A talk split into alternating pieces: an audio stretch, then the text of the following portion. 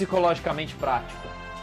Então, para quem não conhece ainda, sou Bruno Ferrarese, sou psicólogo, especialista em medicina comportamental e de alguma forma eu queria contribuir, né? Eu queria poder oferecer algo que tornasse essa pandemia, esse desafio, esse, esse período de mudança algo de positivo, que a gente saísse com um saldo positivo. E a primeira série dessa psicologicamente prática que a gente está fazendo é uma resenha do livro O Herói de Mil Faces, de Joseph Campbell.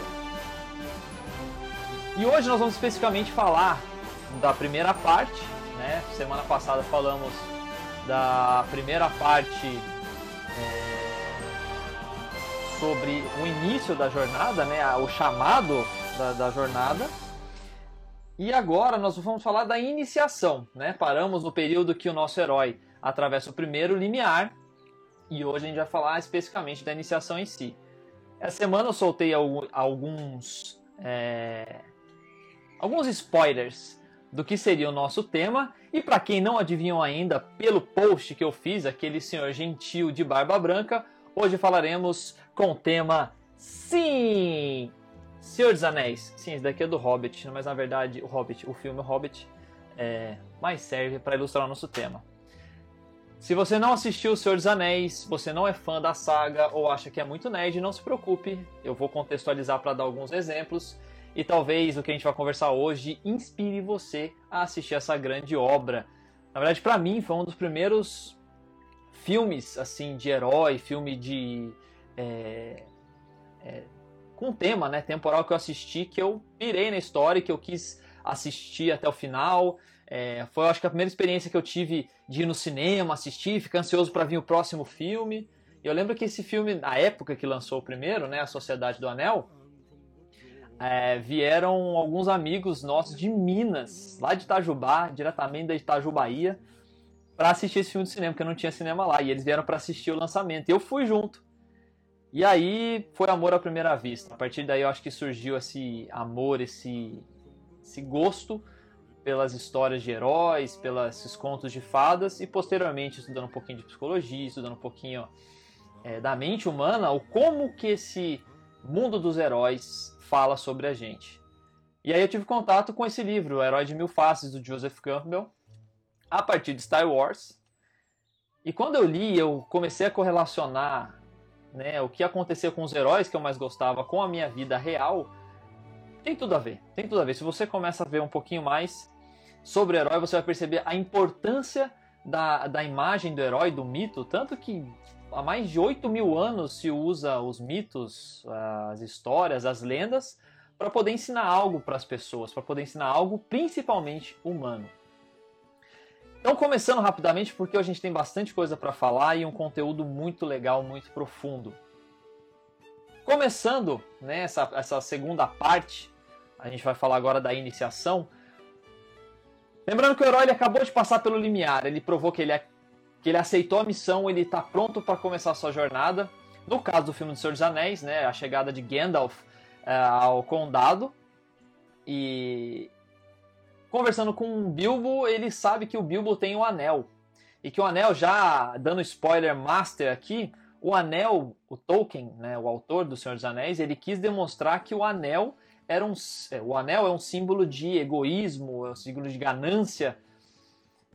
E o Bilbo estava portando esse anel. Ele era tentado a usar o anel, mas sabia que não podia e ficava nesse limiar. E aí Bilbo decide, ah, meu, eu vou sair, é, eu vou embora, eu quero ter uma jornada minha e vou deixar esse anel. E aí quando o Bilbo tá saindo da sua casa no seu aniversário, ele dá um sumiço no próprio aniversário, o Gandalf fala para ele, Bilbo, deixa o anel. Porque ele tava levando o anel, ah, eu nem percebi. Porque o anel ele era tentador, né? O anel ele era, ele seduzia o portador a portar o anel até o anel e querer ser como o Gollum dizia, My precious. Por quê? Pro Gollum, que era uma criatura que foi a que entregou o anel pro Bilbo, entregou não, perdeu e o Bilbo achou, ele foi uma figura que foi consumida e foi tomada por, pelo poder do anel, pela ganância, por esse é, egoísmo, né?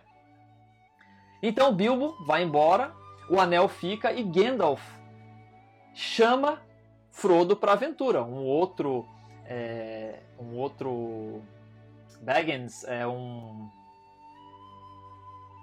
eu esqueci o nome. Esqueci o nome da, da espécie. Ah, não, ele é Alguém me lembra? Alguém que tá aí, por favor, manda mensagem que eu esqueci agora qual é a raça do Frodo. É... Um Hobbit, lembrei, um Hobbit. Ele era um Hobbit, ele era um guerreiro, não era um, um, um elfo, não era nenhum ser de batalha. Na verdade, ele era um, uma raça voltada para o comércio, para a cultura local. E aí o Gandalf incumbe, incumbe ele é, de ir para a jornada. Fala assim: ó, a sua missão é pegar esse anel e destruir. Porque esse anel era para ter sido destruído lá atrás. Ele foi criado para controlar todos os anéis, para ter poder sobre todos. Né? Sauron, que era o senhor da maldade, criou esse anel para para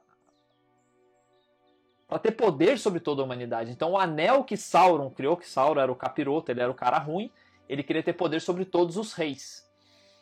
É, e aí, numa batalha, Sauron perde o dedo, perde o anel. Um dos reis pega esse anel e quer o poder só para ele. E esse sede de poder, esse egoísmo, consome ele. E aí a saga do anel continua como se o anel tivesse vontade própria. Enfim, aí Bo, o Frodo ele é chamado para aventura.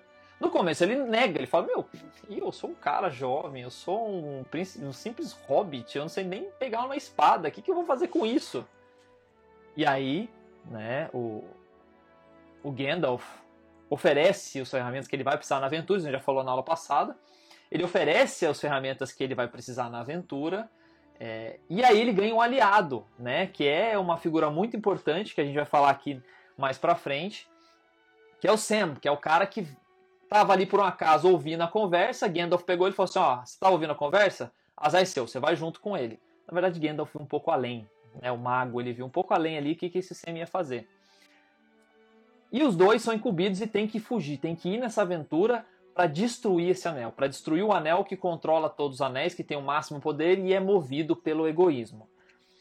Falamos tudo isso, então o que, que isso quer dizer? Ele passou pelo primeiro limiar, ele saiu, ele aceitou o chamado. Ok, estamos na, na, na nossa saga. Aí começa a iniciação de Frodo né, a iniciação da nossa história, que é o caminho de provas. O caminho de provas ele é uma série de desafios que esse herói vai passar para testar a, e, e polir e para esculpir as habilidades desse herói durante toda a jornada. Resumidamente falando, é, esse caminho de provas que esse herói vai passar, nada mais nada menos é um caminho em que vai despir o herói das suas qualidades negativas, das suas qualidades não, das suas é, das suas dos seus defeitos, daquilo que ele precisa te despir para atingir algo superior. Então, se o nosso herói está buscando coragem, se ele está buscando autoaceitação, se ele está buscando desenvolvimento individual, se ele está buscando é, o amor incondicional, se ele está, enfim, durante toda a, saga, as provas, as provas vão literalmente colocar o contrário. Vão colocar, vamos ver se você tem medo, vamos ver se você. Ó, tá vendo? Você não é o que você tá pensando. E esse herói tem que batalhar. Nos filmes, esses, esses monstros aparecem para que esse herói lute e traga essas qualidades à tona. No caso do nosso amiguinho Frodo, é, logo no começo do filme, ele já é exposto a esses desafios. Na verdade, o Frodo ele tinha claramente duas missões. Ele tinha que descobrir o ser corajoso que ele era, que ele era capaz, né? E na verdade, a outra metáfora muito importante que está muito pareado com o livro é que o Frodo estava na idade de sair da juventude, ele era um moleque, brincalhão, ficava fazendo bagunça com as crianças lá no, no condado, mas era o momento do Frodo virar homem, né? Assumir a sua identidade como homem agora, ele não é mais criança. E muito fala a jornada do herói sobre isso, essa passagem da infância pro adulto, assumir responsabilidades. A gente falou bastante a aula passada na importância dos rituais para pontuar bem, ó, a partir de agora você não é mais criança, a partir de agora você é um adulto, você tem responsabilidades, você tem obrigações, você tem direitos, deveres e por aí vai.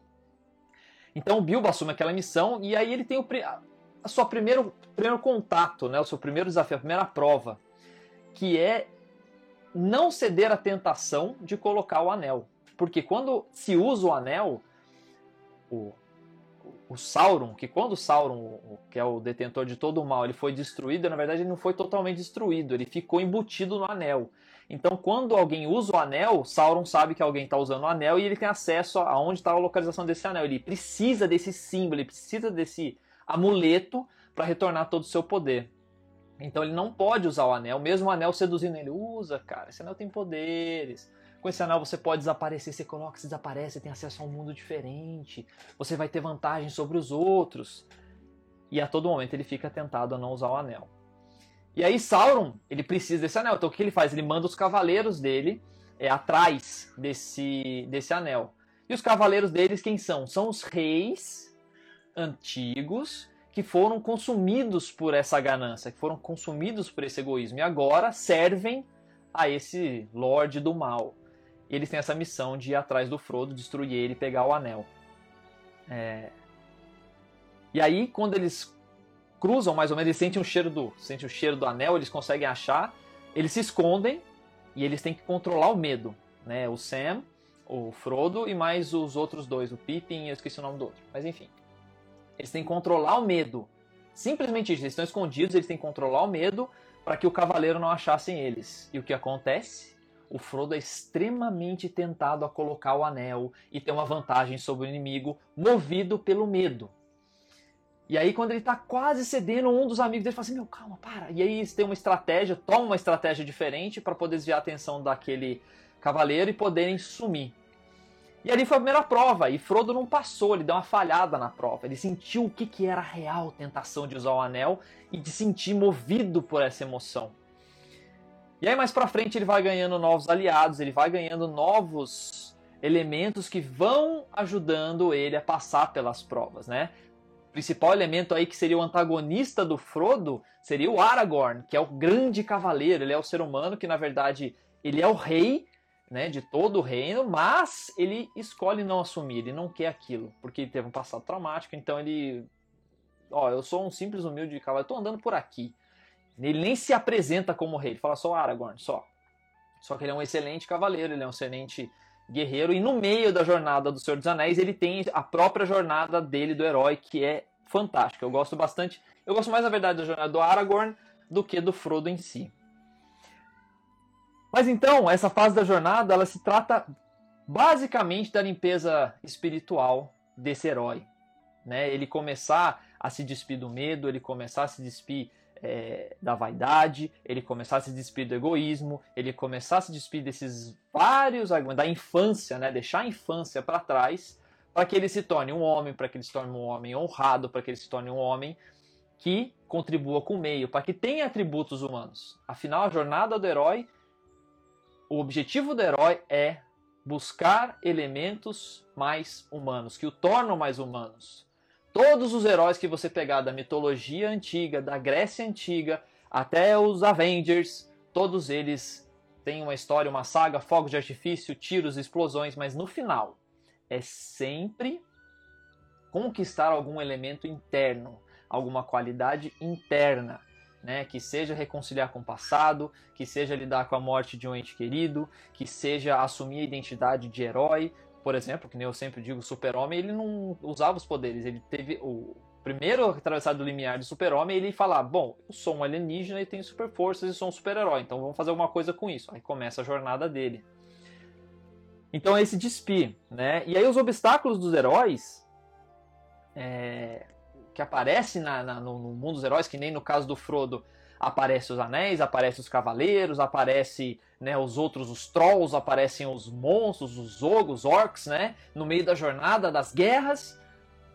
Para nós também aparece a mesma coisa. Na nossa, nossa vida é uma representação no cinema. Para nós é o que aparece nos nossos sonhos. Né? Os monstros que aparecem nos mitos é os monstros que aparecem nos nossos sonhos. Lembrando que os nossos sonhos é o mito personalizado. Então a gente pega a essência do mito, do monomito, do que a gente está falando, coloca o nosso conteúdo naquilo e geralmente isso aparece nos sonhos. Para quem segue a linha freudiana e psicanálise, é mais ou menos isso. Ou nas nossas percepções, nos nossos medos, nas nossas fobias. Muitas vezes a gente tem medo de alguma coisa, a gente não sabe explicar porquê, nunca teve uma experiência negativa com aquilo, mas sente um medo muito grande. Muito provavelmente é a outra coisa que a gente tem medo ou que a gente precisa lidar que está representada no medo daquilo. E essas conversas internas, essas elaborações, essas reflexões, essa filosofia é que nos ajuda a ter um caminho para chegar lá. E aí para ilustrar esse caminho de provas, ele tem ele conta uma metáfora no livro, uma metáfora não, uma história muito legal da deusa Yanana, é da Suméria. E a deusa Yanana, ela ficou sabendo que a, o marido da esposa havia falecido, né? E gostaria de ir lá nesse momento tão triste para sua irmã. Só que a Nana era a deusa da luz, era a deusa do mundo de cima, do bem. E a sua irmã é, era a, ela morava em, em Kun. Kun era o lado negativo da Terra, era o lado obscuro, era o lado sombrio, o lado negativo. E o nome da sua irmã era Eresquiel, acabei de achar aqui, Eresquiel. Então, Yanana ela desce ao submundo para prestar as condolências para Eresquiel. Só que ao chegar ao portal desse submundo, né, ela é barrada pelo porteiro porque ela estava extremamente bem vestida, ela estava arrumada, ela estava com joias, ela estava com muito emperequetada para uma situação tão funda, uma situação tão triste. Só que Ezequiel fala assim, não, deixa ela entrar. Só que como o, o, o nosso ritual, nosso meio antigo manda. Então o que que o porteiro faz? Ó, você vai ter que passar por sete portais, porque ela brigou, falou, vou entrar. Então fala, tá bom, você quer entrar? Você vai passar por sete portais. Ela passa por esses sete portais, só que cada portal que ela passa, ela é despida de alguma parte do corpo, do, da roupa, da vestimenta, das joias. Até quando ela atravessa o sétimo portal e chega à frente da, da sua irmã, ela está totalmente despida, sem nada. E é nesse momento que ela assume o trono da sua irmã. E aí, por causa desse movimento, desse da, da sua vestimenta, os deuses do submundo começam a dialogar com ela. O que, que é isso? Começa a julgar ela. E aí ela começa a ter um julgamento a partir de raiva, daqui a pouco a partir da, da, da, da sua arrogância. E por isso ela acaba sendo morta por esses juízes. Só que ela tinha é, avisado o seu primeiro-ministro de que se ela não voltasse em três dias, que ela implorasse aos deuses para que fosse lá buscar ela. Depois de três dias ela não aparece e assim o seu primeiro-ministro assim o faz, vai lá e troca ideia com os deuses. Falou, galera, o negócio é o seguinte. A Nana foi para lá, no submundo, foi lá prestar as condolências, mas não voltou ainda. Ela pediu para vir implorar para vocês. Três desses deuses falaram assim: ah, meu, é o comportamento dela, essa morte foi consequência dela, ela sumiu por culpa dela, não vão fazer nada. Só que um desses deuses né? Deixa eu só ver se eu acho o nome fácil aqui. É... Serjanana.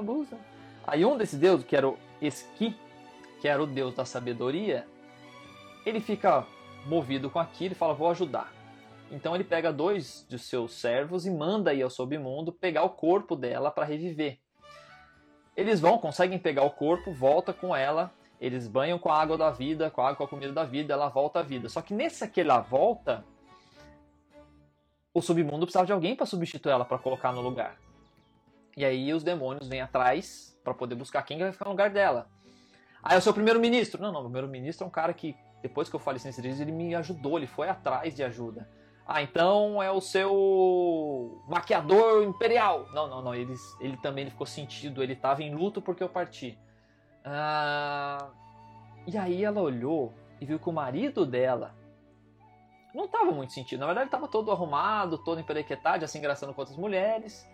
E aí ele é levado para o submundo para substituir ela.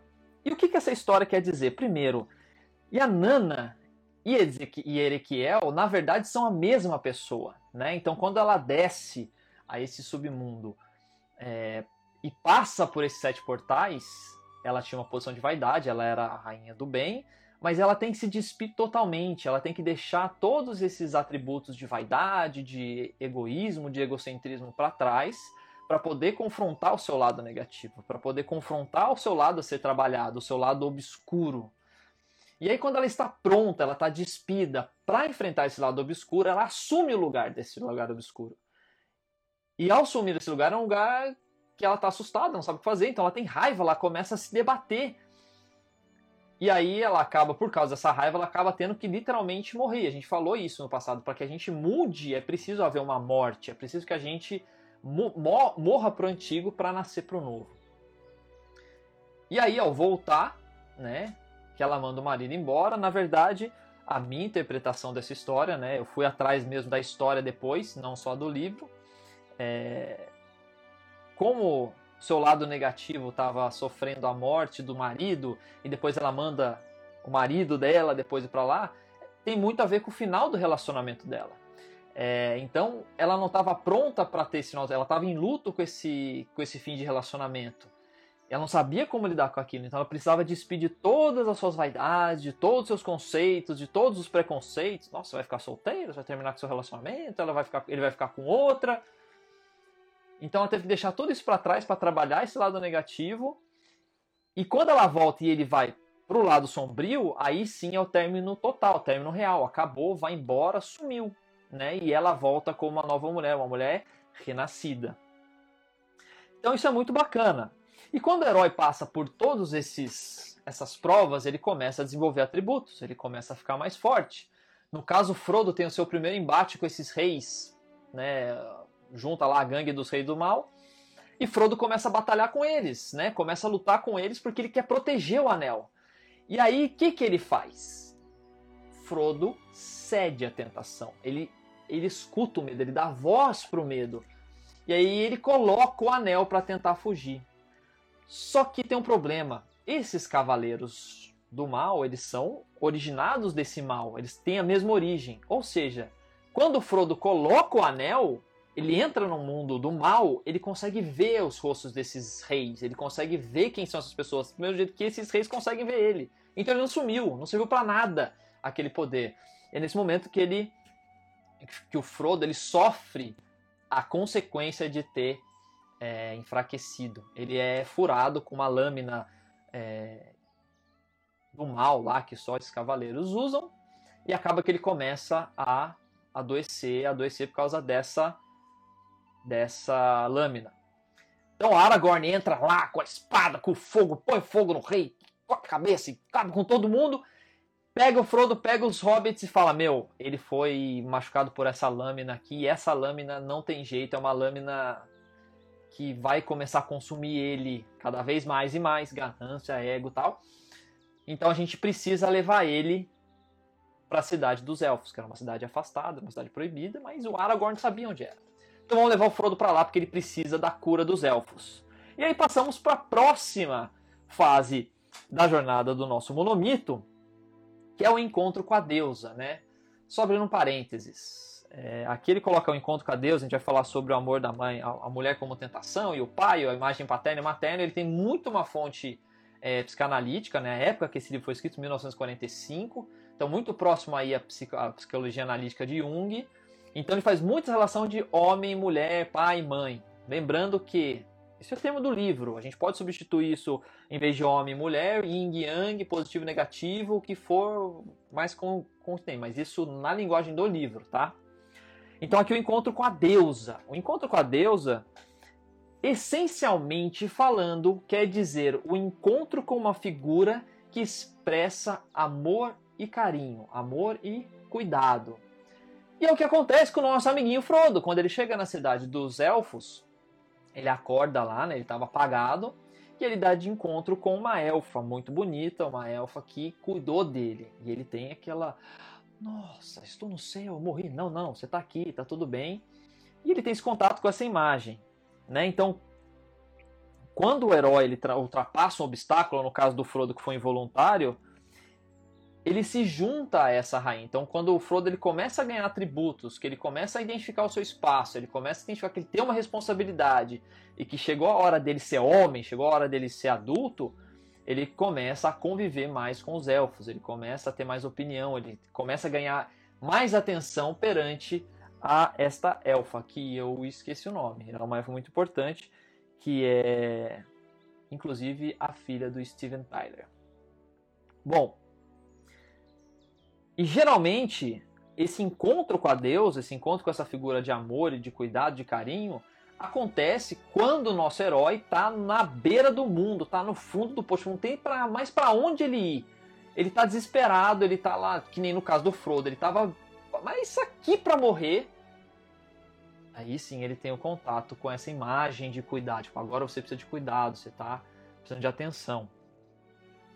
Então, geralmente, essa rainha aparece não só como uma imagem de mãe, ele também aparece como amante, como irmã, amiga ou amigo.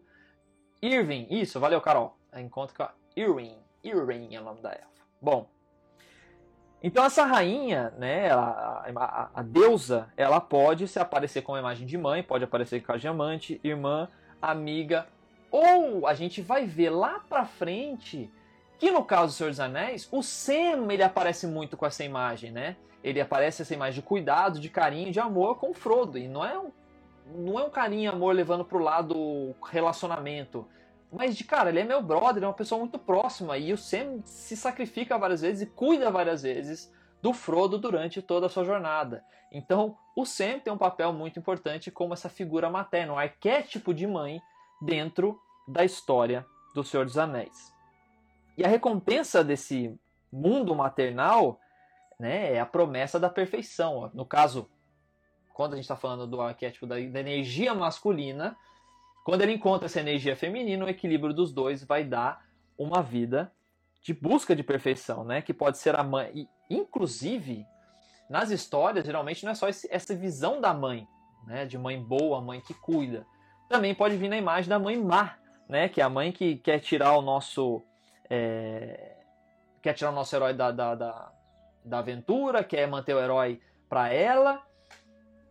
Só que na verdade, tanto a mãe boa quanto a mãe má aparecem com um único intuito, né? Cuidar do nosso herói. Muitas vezes aquele tough love, né, que a gente fala de, de dar bronca, colocar de castigo, que a mãe faz, que parece que pra criança, nossa, minha mãe é muito má, né? Eu não gosto da minha mãe, ela tirou meu salgadinho, não deixa mais jogar videogame, ah, odeio você, ela me fez ler, ela me fez estudar.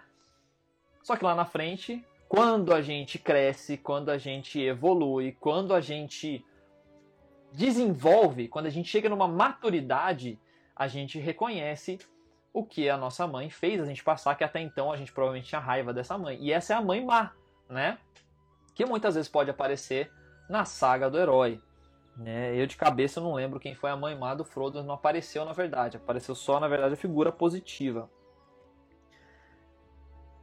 E abrindo parênteses, na vida real aqui muitas vezes pode ser a mãe que não quer ver o filho sair de casa, ou que vê o filho com uma né, namorada nova e não quer que o filho tenha namorada e começa a minar o relacionamento.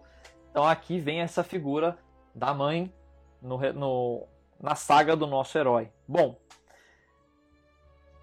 e no início, né, essa mãe aparece como uma mãe cuidadosa. Bom, apareceu essa imagem da mãe, houve a, a, a, a conciliação da mãe, né, esse, retorno, esse, essa conciliação, de novo, é uma fase que o herói vai ter que morrer para alguns conceitos que ele tinha para que ele nasça de novo. Lembrando, a jornada do herói, essa passagem de um passo para outro, o caminho de provas, quando ele passa para o encontro para Deus, do encontro para Deus, para ele passar a mulher como tentação para a próxima fase, ele tem que morrer e nascer de novo. E aí tem um termo muito interessante no livro que ele coloca: The womb and the tomb are one. Ou seja, o, o, o útero e a tumba é a mesma coisa é um espaço fechado onde a gente está enclausurado, está um espaço de conhecimento. É o início e é o fim. Só que o fim é um novo início, né? Uma possibilidade de começar de novo.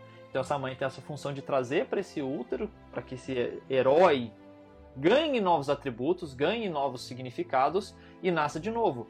No caso do filme do nosso querido amiguinho Frodo Belg, não, Frodo Belgans, Organs, que não é o sobrenome dele, é. Belgans, Belgans. Bom, Baggins, Bilbo Baggins e o Frodo Baggins. Bom, a história dele, ele literalmente renasce, né? Ele estava lá e no, na Terra dos Elfos ele é medicado e ele renasce. Ah...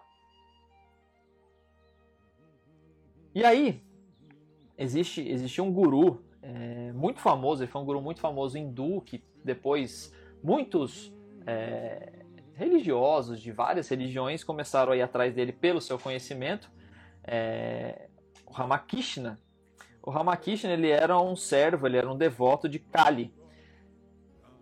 E ele era assim, ele procurava as várias respostas, ele era devoto a Kali, ele pede a iluminação a Kali, ele reza por todas as por essa iluminação e Kali concede, né, essa iluminação para ele quando ele estava próximo assim, meu, eu preciso, eu quero me conectar com Kali. Quem que é Kali?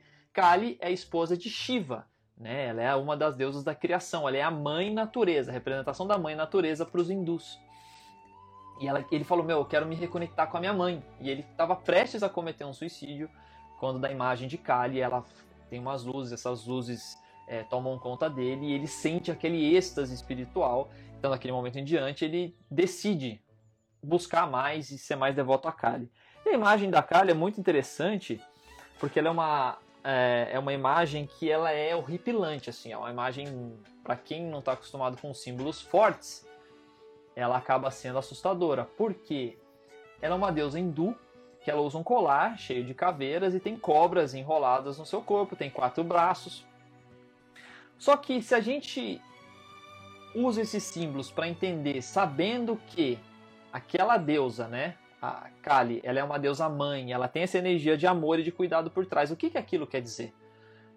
As cabeças, né, os crânios, nada mais nada menos, são um símbolo para mostrar que a vida humana é finita, ela acaba, ela tem fim. Então aproveite a vida e vá atrás de princípios espirituais, princípios de crescimento, desenvolvimento. Os seus quatro braços, né, cada um deles, dessa mãe natureza, representa uma coisa. O primeiro braço representa a criação, o segundo braço, a preservação, o terceiro braço, a destruição, e o quarto braço, a salvação para quem busca o âmago infinito, para quem busca esse crescimento, para quem busca se conciliar com esse algo a mais. Mas peraí, Bruno. Peraí. Desses quatro que você falou, tem um que não é legal, não. Destruição. Lembrando que Shiva é, é o deus da destruição, né? Mas lembra, destruição, destruição precisa acontecer para que haja evolução. Então, quando é, Kali tem esse braço de destruição é para destruir os demônios, para destruir as coisas negativas, para destruir aquilo que aflige o ser humano, para destruir comportamentos negativos, para destruir emoções negativas, para estar junto com os seres humanos que estão dispostos a entrar nessa jornada. É... E aí, né, a imagem desse herói se incorpora a todo mundo quando ele se concilia com a mãe. Então, é, a mãe ela liberta o nosso herói para um mundo sem limitações. Então, quando o Frodo ele tem o contato com o mundo dos elfos e ele aprende o poder, ele ganha dos elfos algo muito especial que dá poder a eles, que é uma lâmina que ele consegue é, eliminar esses seres do mal, que causam medo para ele. Então ali acaba o mundo com medo de Frodo. Ele começa a adquirir coragem. Então o herói ele passa para o nível da deusa, mas não com força. Né? Ele, ele, ele se conecta com a deusa não porque ele é forte, não porque ele é o mais sábio, mas porque ele é o mais gentil. Então Frodo consegue se conectar com Erwin quando ele se demonstra gentil e realmente preocupado com a eliminação do, do, do egoísmo, da, da ganância do mundo. E aqui tem um exemplo muito importante. Eu ia postar um vídeo hoje no meu Instagram, mas acabou que não deu tempo. Eu estava me preparando para essa live, que essa live tinha bastante coisa legal. A gente tem aquela imagem, né? Quando a gente assiste o filme 300, Spartans, what's your profession? A gente pensa que os guerreiros espartanos. Só que sabe como os espartanos escolhiam os seus guerreiros e na verdade eles conseguiam dizer quem seriam os melhores guerreiros em campos de batalha, aqueles que seriam mais fortes, aqueles que seriam os mais corajosos, aqueles que lutariam realmente até o fim, eram aqueles que eram mais gentis no convívio cotidiano. Quando eles estavam sem preocupações com batalhas, quando eles estavam em paz, quando eles estavam em sociedades, quem era mais gentil com a sua esposa, quem era mais gentil com o seu meio, quem cooperava porque eles sabiam que quem conseguia ser gentil no seu dia a dia, quando o estresse apertasse, ele seria o polo oposto. Ele seria alguém de coragem, ele batalharia, para frente. Agora, aqueles que eram brutos, aqueles que eram, não, porque eu sou machão, no seu dia a dia, se mostrando na frente das outras pessoas, quando o negócio apertava, ele era o oposto. Ele dava para trás, ele ficava com medo e não ia para frente. Como acontece no nosso filme uh, do Senhor dos Anéis. Né? Nós temos no, no filme, nós temos Aragorn, que era o rei de direito, que tinha os atributos para ser um rei, mas ele não queria. E a gente tinha o outro rei, que se era declarado rei, que eu esqueci o nome dele agora, porque eram muitos nomes. Mas ele era um humano, rei humano, que queria o trono e ele queria brigar com Aragorn, porque eu sou rei de direito. Só que na hora que o bicho apertava, o Aragorn sempre salvava a pele desse outro rei. Sempre tinha que aliviar, até que chega um momento que ele morre e Aragorn sobrevive. Até, e ele, nesse, no seu leito de morte, quase morrendo, fala: Meu, você é o cara, você é o rei de direito, você é o meu rei porque ele identifica no Aragorn as reais capacidades que um rei tinha que ter, as qualidades que um rei tinha que ter. Aí a gente fala, mas peraí, Bruno, a gente tá falando de rei, homem, de deusa, de herói e tal, mas e se for uma mulher, se for uma heroína, se for uma mulher maravilha, se for eu aqui, mulher que tô assistindo isso, eu não me identifico com essa negócio de deusa. E aí? Quando ele coloca as histórias que a gente tem figuras femininas, essas figuras femininas, elas frequentemente buscam duas coisas. É se equivaler ao Deus, né, de estar junto com Deus e, e batalhar e estar no mesmo patamar, né, se juntar a esse Deus para produzir algo positivo. Só que o mais legal é, mas eu não quero estar com Deus, eu não preciso dele, eu tenho meu poder, eu tenho minhas qualidades e eu consigo tocar sozinho, sozinha. Ok, ela percebe que ela não precisa do rei, não precisa do, do, do, do Deus, não precisa do semideus para conduzir a vida. Ela tem os atributos que, é que são necessários para conduzir a própria vida e para ter a sua jornada do herói. E aí, assim, ela passa desse nível. Então, o herói, com amor e carinho, conquistou essa fase do amor e carinho, ele está pronto para passar para a próxima fase, né? Que aí é a mulher como tentação. De novo, é, aqui ele coloca a mulher como tentação, só que entendam que se, é, esse questão da tentação é qualquer tipo de tentação que venha a querer tirar o nosso herói da sua jornada. Então, nessa fase aqui da, da tentação, ele coloca a mulher, porque, de novo, é a jornada do herói, e em muitos mitos aparece a mulher querendo seduzir esse herói para tirar ele da, do seu caminho, né? Como existe uma história de São Pedro que a, o demônio manda as mulheres seduzirem para que ele caia em tentação. Na história de Siddhartha Gautama, quando ele estava sentado na beira da figueira, na, na raiz, da, na, no pé da figueira, um dos demônios que, que, que é a última tentação que é enviada para ele sair do estado de meditação são as, a, as a, os demônios da sedução, da vaidade, da luxúria, né? E ele não cai nessa sedução. Mas num contexto geral, né, a, sedu é, a sedução, tanto sexual, mas qualquer outra coisa, aparece para tirar a atenção do nosso herói, tirar ele do rumo da nossa jornada. Né? No caso do nosso amiguinho Frodo, ele é tentado a largar a mão desse negócio do anel, tipo, fica com o anel, larga a mão, é muito perigo, volta lá pro condado, fica quieto lá, esconde esse anel, passa a bola para alguém, e ele muitas vezes ele quer passar a bola pro Gandalf. Ô Gandalf, você é mago, cara, você manja tudo, vai lá e joga esse anel lá. Mas Gandalf fala: Eu não posso pegar esse anel. Esse anel tem muito. Eu tenho muito poder e associado a esse anel, o mal pode ser muito grande. Então é você, cara, a missão é sua. E o Frodo não podia passar a missão de se tornar, sair de menino e se tornar homem para Gandalf. Né? E o Gandalf também tem uma jornada do herói dentro dele, porque ele passa de ser o mago cinza e vem a ser o mago branco, né? Ele evolui, ele cresce também, ele passa para o próximo patamar. Mas bom, é... então já falei disso e geralmente, né? Ele se apresenta como sexo oposto com o intuito do equilíbrio das energias masculina e feminina. Então, como a maioria das histórias se trata de herói masculino, aparece essa figura do feminino como sendo o polo oposto. E qual que é a figura? Quando que o herói transpõe né, e transcende esse obstáculo, né, essa tentação? Quando ele obtém o equilíbrio da energia do masculino e do feminino, do yin e do yang. Né? Então,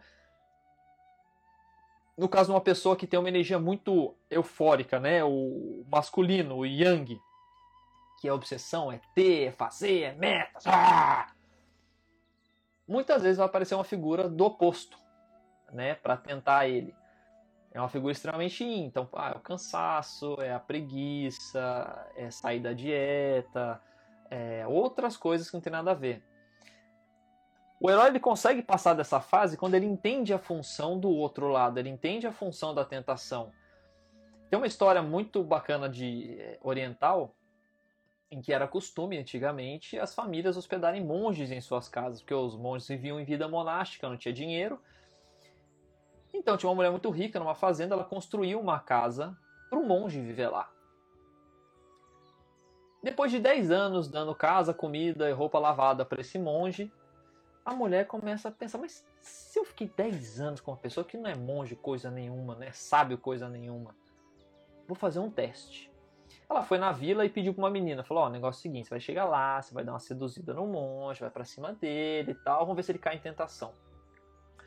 Aí a menina foi lá levar comida pro monge e falou assim, oi monge, tudo bem? Tá, foi seduzindo. Aí foi, né, uma camisetinha desabotoada tal, e foi tentar chegar perto do monge. Quando ela tava chegando perto do monge, o monge falou, sai daqui, menina, eu não quero cair em tentação, sai, pá! E deu um tapa nela pra ela sair e ela foi embora. E ela relatou isso para a dona da casa. No mesmo dia, a dona da casa desce lá e vai falar com o monge. Chega para o monge e fala: Olha, você tem até o final do dia para pegar suas coisas e sair da casa, porque você não tem sabedoria nenhuma. Mas peraí, Bruno, mas o que, que ele tinha que ter feito? Ele tinha que ter se deitado com aquela menina? Não! A grande questão, a falta de sabedoria, né, a prova da falta de sabedoria, é que o monge não passou nem da segunda fase dessa iniciação ele tem medo de cair em tentação. E a partir desse medo de cair em tentação, ele age com raiva, ele age com ódio, ele quer mandar aquela menina embora. Agora, se você é sábio o suficiente, você entendeu o papel masculino e feminino, entendeu o papel das, das energias, a gente consegue dizer: não, mas isso não é para mim, muito obrigado. Eu sei que isso é o melhor que você tem a oferecer, mas isso não me atende agora. Muito obrigado. Calma e tranquilamente. Você entende o que é bom e o que é ruim, o que te agrega e o que te é, destrói. E são três grandes tentações que pode aparecer na jornada do nosso herói, na nossa jornada. A primeira delas é a tentação de abortar a missão. Tipo, ah, não quero mais, ah, não aguento mais, é muita coisa, é muito trabalho, não tem reconhecimento, a jornada é difícil, fica vendo esses cavaleiros do demônio me bater, querer cortar minha cabeça fora, eu não consigo correr direito porque eu sou pequenininho, vocês são tudo guerreiro, eu não quero. É... Então fica essa vontade de desistir, porque, cara, cansei. A segunda tentação é recair na fraqueza, na fraqueza alvo de cada herói. Então, se, se o herói ele está lutando, por exemplo, contra o medo, se ele está lutando contra é, a tentação da vaidade de colocar o anel, por exemplo, vão aparecer situações em que ele vai ser tentado a colocar anel. Assim como Frodo constantemente no filme ele é tentado a colocar aquele anel. Ele é constantemente, ele é constantemente é, induzido a ceder à tentação de colocar o anel e ceder ao lado negro, de ceder a essa vantagem né? Então, na nossa vida real, quando a gente está nesse passou por todas essas batalhas, né? Isso eu via muito com pacientes que são dependentes químicos, né? No meio do tratamento, tava bem, tava tudo certo, passou por um perrengue, passou pela parte mais difícil de abstinência, entendeu esses papéis da energia masculina e feminina, tal. E aí chega num ponto que aparece na frente dele a bebida, que aparece na frente dele a droga, que aparece na frente dele a pessoa que fez ele sofrer. E é nesse momento que se o herói não tem um propósito na sua jornada, ele recai né, na, no mundo sombrio, ele recai lá no começo da jornada para um ponto porque ele perde, ele é derrotado por aquela ah, por aquele elemento que ele estava na jornada para eliminar. Né? Então, recair na fraqueza específica dele. No caso do Frodo, toda vez que o Marditinho põe o anel, Sauron sabe onde eles estão, manda atrás e manda exército para poder batalhar, porque ele cai na tentação. E aí o terceiro, que é o grande enredo da história do Senhor dos Anéis, que é o medo. Né? Muitas vezes o medo é a, a tentação, aí a figura, né? que não é a mulher como tentação, mas é o medo como tentação. Movido pelo medo, o nosso herói quer abortar a missão e sair fora. Então, quando a gente vai lançar uma campanha, quando a gente vai abrir uma empresa, quando a gente vai começar um novo projeto, quando a gente vai pedir alguém namoro, quando a gente quer, sei lá, conversar com alguém e falar: Olha, eu gosto de você, quer sair comigo? Muitas vezes a gente aborta a missão na nossa jornada do herói pelo medo, né? Então, sabendo disso, se você tem a sua jornada do herói, você tem claro qual é o seu propósito, qual é o seu objetivo final. Lembrando, o objetivo final de toda jornada do herói é construir algum comportamento, algum princípio humano, que o torne mais humano, que o torne mais próximo do seu eu espiritual, do seu eu divino. Então, se aparece a vontade de abortar a missão, se aparece a sua fraqueza no seu caminho para você cair em tentação, tipo aquele brigadeiro, ou se o medo de dar o próximo passo aparece, saibam que isso são os elementos esperados da jornada do herói, de aparecer para te testar. São testes. Herói passou por tudo isso, passou por todos esses testes, passou por todas essas tentativas, e aí ele passa então para o próximo é, passo, né, para a próxima fase, que é a sintonia com o pai. Sintonia com o pai, usando a mesma alegoria da mãe, não necessariamente o pai é uma figura paterna, é uma figura masculina.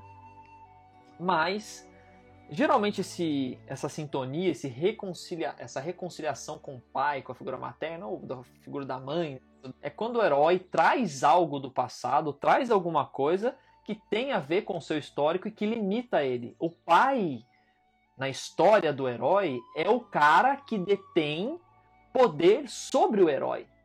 E muitas vezes, muitas vezes, o pai da história, quem detém poder sobre o herói, é o próprio herói. É ele que se limita, é ele que se sabota, é ele que impede, se impede de crescer.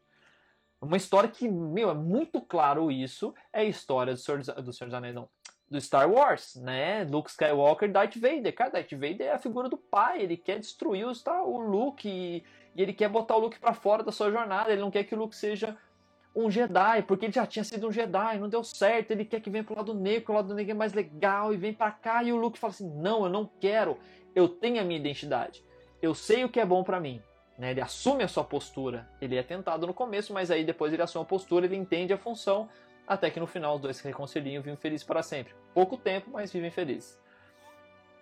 É... E aí, é, até dito em alguns filósofos dizem que essa é a segunda iniciação, né? A primeira iniciação é a iniciação materna, né? O nascimento. E a segunda iniciação é a iniciação do paterno, quando a gente se reconcilia com o passado nessa figura paterna e a gente assume é, o poder sobre as nossas próprias vidas. Né? Não é o meu pai autoritário que manda em mim, agora sou eu que mando em mim. E muitas vezes a gente vê homens e mulheres de 40, 50 anos que moram em casa e o pai ainda ou a mãe detém poder sobre eles, sobre as decisões deles. Então essa parte de sintonia ou de reconciliar com o pai é o momento em que o herói assume a postura, existe um, um, um, um desarranjo ali, porque o pai, mas como assim você quer assumir o meu lugar? Como você quer assumir o meu poder? E o herói fala assim, não, mas eu tenho capacidade, é isso que eu quero. E depois, lá pra frente, há essa reconciliação, há esse encontro em que os dois se reúnem. Se é o próprio herói, é quando o herói encontra a paz interna. E o pai, basicamente, ele é o cara que inicia o herói no mundo. Né? Quando se tem essa cisão, essa, essa quebra de poder, é ali que o herói inicia a sua identidade no mundo. É... E é muito. É, pode ser. Não, não. E aí. Ah, e a, eu tava, tentando entender minha letra. Minha letra de. Eu não sou médico por falta de faculdade, porque pela letra eu sou. Mas um dos grandes outros exemplos que aparece é a relação do Simba e do Mufasa. Né? Que Simba era uma grande figura do rei, ele era o, grande rei morre subitamente, Simba perde o pai e ele não consegue se conectar com o pai. E até o momento quando ele se reconcilia com o passado, ele se reconcilia com essa imagem do pai, né, que vem aquela imagem Simba, você tem que voltar, que ele tem aquela visão que aí sim ele assume a identidade e fala assim, não, mas eu tenho que ser rei, eu tenho que ir lá, porque se eu não for, o Scar vai destruir tudo, eu tenho que assumir o meu lugar no mundo. E aí ele volta e assume o reino. É... Então, basicamente, o sentido, o sentimento que tem por trás dessa parte do herói é que o herói, ou nós, temos que pagar por um erro do nosso passado, ou vingar é, esse pai, a morte do pai, ou se reconciliar com ele. Então é um entendimento com algo pesado do passado, um relacionamento com o pai, um relacionamento com a figura paterna, ou um relacionamento com uma figura de poder em relação ao passado. Eu preciso me identificar com isso, eu preciso identificar isso, trabalhar isso, fechar esse ciclo para que eu possa assumir o poder. Porque se eu não entendo o que me impede de ter poder, eu não consigo assumir o poder agora. É, no, na história de William Wallace, né, para quem assistiu, quem não assistiu, assista um dos melhores filmes do mundo, o Brave Heart, Coração Valente. O que imagine só que o que motivou William Wallace a lutar pela independência da Escócia perante o exército inglês foi a morte do seu pai pelo exército inglês. Né? E a, a imagem do pai constantemente vinha nos sonhos dele, assombrava os sonhos dele, e ele tinha esse sentimento de vingança. Preciso vingar essa morte, pai. Eu preciso. Meu, vocês fizeram isso com uma figura que era importante para mim, de poder para mim. Então, agora que aquilo estava encerrado, ele assume a sua identidade.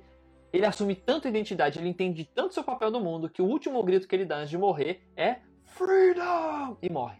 Então ele sabia que o que ele buscava para ele e para todo o seu país e para todas as pessoas que ele amava era liberdade era liberdade. Então o lado obscuro do William Wallace era prisão, era controle, era manipulação, era egoísmo, era é, injustiça e por aí vai. E quando o herói se reconcilia né, com esse pai, com essa mãe, se orientou, ele passa para o próximo passo, que é a apoteose. Né? A apoteose é a conquista do elemento que colocou o nosso herói no começo da jornada. Né? Se o o herói iniciou a jornada buscando autoaprovação, é nesse momento que depois de identificar com o pai, com a figura do pai, a figura da mãe, entender as coisas que aconteceram no passado, e ele teve aquela iluminação, tipo, meu, é isso. Puta, ou então tem uma conversa com o pai, literalmente uma conversa com o pai, ou tem uma conversa com a mãe, aquela sensação de, nossa, é isso, cara. Puta, meu, eu tô me sentindo tão leve. Isso é a apoteose do mundo real. No caso dos filmes, né, a, o marco da apoteose é que o nosso herói ele perde totalmente os vínculos que ele que tinha com o mundo anterior, o mundo que ele deixou para trás. Então, ou é um relacionamento que ele termina, ou é alguma vínculo que ele ainda tinha que ficava lá atrás, que ficava remetendo ele toda hora para aquele mundo lá atrás. Então, ó, aquele momento em que Frodo decide esquecer o condado, que meu, eu tô nessa agora e eu vou ter que ir até o final, até Mordor e destruir é, esse anel, jogar esse, esse anel é, no fogo, aquele momento é que ele tem a apoteose, que ele assume a postura dele de eu vou até o final e acabou. E é nesse momento que acaba né, a, a questão da figura paterna e materna ou as energias que atribuem ao arquétipo pai e arquétipo mãe somente ficam as coisas boas, somente ficam os aprendizados e todos os, todas as visões negativas. Por exemplo, Luke Skywalker, naquele momento que ele se reconcilia com o pai, ele esquece de tudo que o Darth Vader fez no passado. Ele quer salvar o pai, ele quer ter mais tempo com o pai. Não, você vai comigo, eu não quero mais, acabou. Ele esqueceu tudo de ruim, só fica o aprendizado bom. E assim é na vida, quando a gente re ressignifica algo do passado que era negativo, entende o aprendizado que tem naquilo e consegue colocar para o nosso bem, o que era negativo não faz mais sentido, porque o ganho foi muito maior. E a iluminação é basicamente se livrar de todos os laços materiais e nos tornarmos mais próximos de Deus, mais próximos do divino, mais próximos do meu eu maior. No momento que eu atingi a iluminação, no caso do, do, do budismo, que eu atingi a iluminação, é o momento em que eu consegui me desprender de todos os meus laços materiais, das, dos bens materiais. Eu entendo que nada disso vale a pena. E que o meu eu espiritual, o meu eu maior, é que faz sentido, é o que é import, realmente importa, é o eterno. Né? E é aqui que o herói ele tem o entendimento e a aceitação do seu propósito. Né? Muitas vezes o herói, até esse momento, ele ainda fica ressabiado. Mas será que sou eu? Será mesmo? Não sei. E isso aparece no Lord of the Rings, quando Aragorn, até um, o nosso grande guerreiro, até um certo ponto, ele não se aceitava como rei, ele não se aceitava digno de ser rei. Né? E tem até uma história muito é, interessante que é uma, é, é uma história irlandesa. Um rei irlandês tinha cinco filhos e ele queria saber qual filho que tinha capacidade para ser rei. E aí existia um poço de água e existia uma velha que era guardinha desse, uma velha feia, era uma velha com cabelo todo embaraçado, cara cheio de berruga, cheia de feia. Pensa numa velha feia. Agora faz ela cair do prédio de rosto no chão, levantar, dar uma sujadinha, era velha. E aí, eles precisavam tomar água naquela jornada que eles estavam fazendo e o rei manda o seu primogênito. Vai lá e buscar água. Aí esse primogênito vai, essa senhora aparece e fala assim: Não, você só pode pegar água no meu poço se você me der um beijinho. Aí o cara fala: Não, eu prefiro morrer de sede do que dar um beijo em você. E sai. O rei já, opa, peraí. Manda o segundo filho. O segundo filho vai lá, mesma coisa. Fala, não, pelo amor de Deus, que é muito feio, não dá para dar um beijo nela. E quando chega no seu quinto filho, que era o menos provável a se tornar rei, a senhora faz a mesma proposição. Você quer beber água? Não tem problema nenhum. Você pode pegar quanto de água você quiser, desde que você me dê um beijo. E esse rapaz diz: Eu não somente te darei um beijo, como eu também te darei um abraço. E aí assim o fez, deu um beijo, deu um abraço. Nesse momento, essa senhora, essa velha feia, se torna na mulher mais bonita no mundo. E diz a esse rapaz: Você tem ah, os requisitos para se tornar rei. Né? Você vê além das necessidades próprias, você pensa no bem comum, você vê além da beleza e da feiura e você literalmente abraça os dois lados. Então você tem o que é preciso para ser rei. E muitas vezes na história, nas histórias acontece isso. A, a imagem dessa figura cuidadora aparece, é sempre o extremo. Uma mulher muito bonita, no caso do Senhor dos Anéis, ela aparece como a, a Irving, né, uma elfa muito bonita, que por sinal Aragorn era apaixonado por ela, ou como uma pessoa muito feia. E por final, a benção última. A benção última é o que o herói foi buscar nessa jornada. Então o Frodo consegue jogar o anel na, no, no, na lava e ele cumpre a sua missão com coragem. Ele destrói essa gana, essa, esse egoísmo. Ou o homem, que a gente falou na, na, na última sessão, é, na primeira sessão, o Harry Potter, ele entende seu papel como mago dos dois mundos, ele entende a sua função no mundo de Hogwarts. É, Aragorn assume o trono, ele vira rei, assume o seu lugar no relacionamento com a Irving. Tudo isso é o aspecto interno. O que, que eles na jornada estavam buscando em relação a sentimentos? Né? É o prêmio pela transcendência né? e, a, e, a, a, soberan, e a soberania e integridade do herói. E aqui a gente tem a religião representado como céu, como Olimpo e por aí vai. Bom, era isso que eu tinha para hoje. É... E só lembrando que essa busca do herói é sempre por algo maior, humano, e não por algo material. Lembrem de Rei Midas, que queria transformar tudo em ouro e morreu de fome. E essa busca da jornada do herói é sempre por algo espiritual.